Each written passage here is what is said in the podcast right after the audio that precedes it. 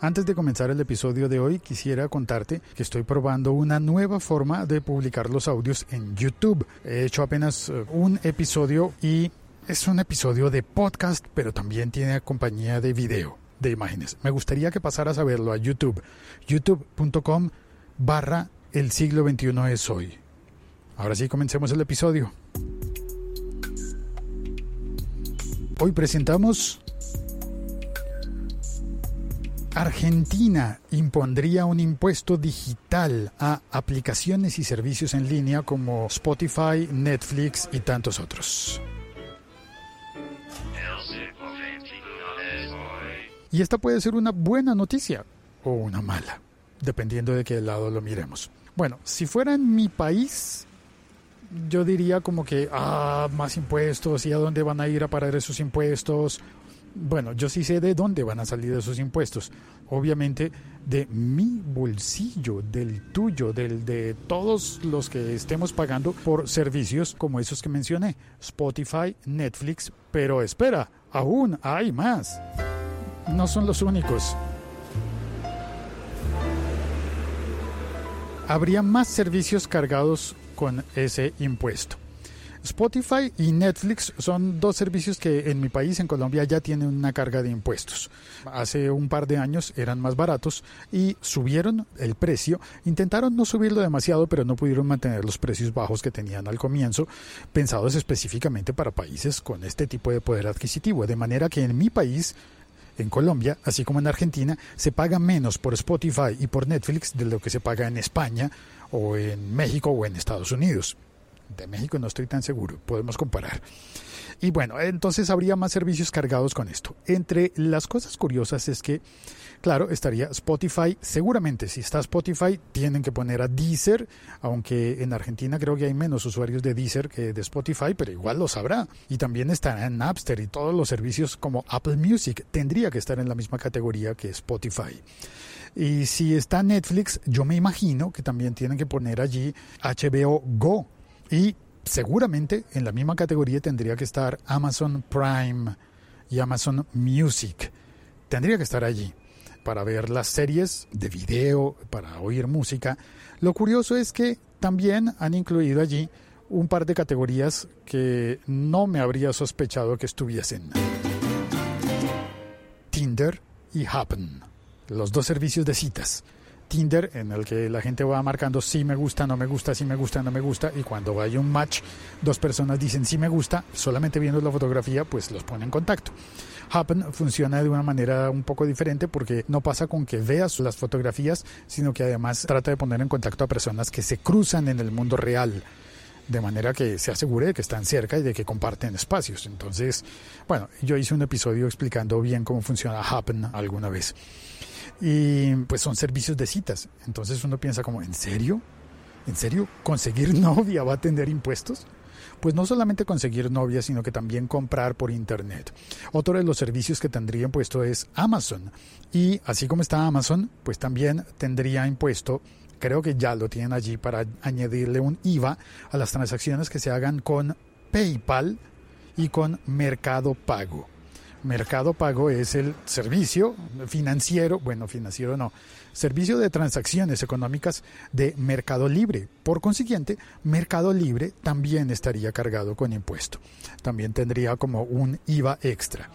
Lo interesante es que el buen ejemplo de Argentina es que dividirían los servicios en dos tipos. De una parte estarían los servicios puramente digitales, los que son solo digitales Perfecto ejemplo, Netflix y Spotify. Tú pagas por un servicio que recibes de manera digital. También podríamos poner allí, qué sé yo, iCloud de Apple o me imagino que Dropbox, si tienes una cuenta de pago de Dropbox tendrían que incluirla allí. Y por el otro lado está el otro tipo de servicios. Los que son mezcla de servicios digitales y servicios reales si haces una compra por Mercado Libre o, por Amazon, mm, tendría que estar allí, ¿no? Calificada de esa forma. Ahora, me pregunto, ¿en ese mismo nivel estaría, por ejemplo, Uber?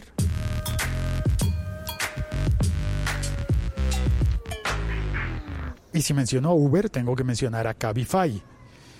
Bueno, y Lyft, si es que se anima a llegar al mercado argentino o al suramericano, a cualquiera de nuestros países.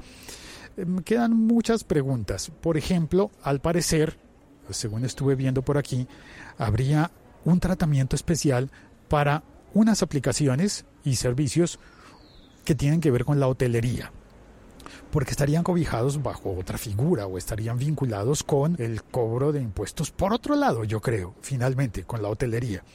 Y en hotelería, pues estamos hablando de, claro, sí, lo adivinaste, de Airbnb. Pero no solamente de esa aplicación, aunque me pregunto cómo van a hacer para cobrarle impuestos a una persona. Digo, yo me voy a, Buenos Aires o a Mendoza y me voy a quedar en un Airbnb y contacto y alguien me, alquila su, una habitación en su casa. ¿Cómo me detectan a mí? ¿Cómo detectan a esa persona? Bueno, ah, ya sé, cuando vaya a cobrar. Porque yo pago con mi tarjeta de crédito, pero cuando esa persona vaya a cobrar el dinero, de alguna manera van a encontrar la forma de cargarle un impuesto entiendo. Pero eh, decía, no solamente Airbnb, sino que también bajo esa misma categoría, exenta de impuesto o cargada de impuesto por otro lado, estaría la app Booking del servicio booking.com, que te permite encontrar eh, hoteles, ¿no? Y también estaría una aplicación, un servicio grandísimo, grandísimo que ofrece pues eh, todo lo que tiene que ver con turismo, no solamente hotelería, sino también vuelos. Vuelos, caramba, también tendrían que cargar a las aplicaciones que venden los pasajes aéreos por internet. Ah, y eso son prácticamente todas las empresas aéreas están vendiendo sus pasajes por internet actualmente, ¿no? Pero yo creo que a ellos ya les están cargando los impuestos. Yo creo que ya está eso. Muchísimas gracias por oír este episodio podcast. Este podcast forma parte de la liga.fm. Soy Félix, arroba locutorco. Puedes escribirme por Twitter o por cualquier servicio, por cualquier red social a arroba locutorco.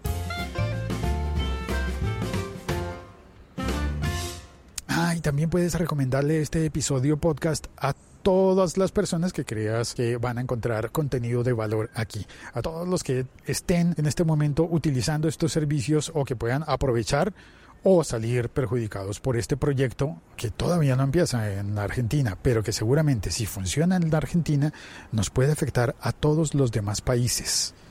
Cuelgo, no te olvides, este episodio podcast está disponible en el siglo 21 hoy.com y en todas las aplicaciones de podcast todas, todas, todas, incluyendo YouTube.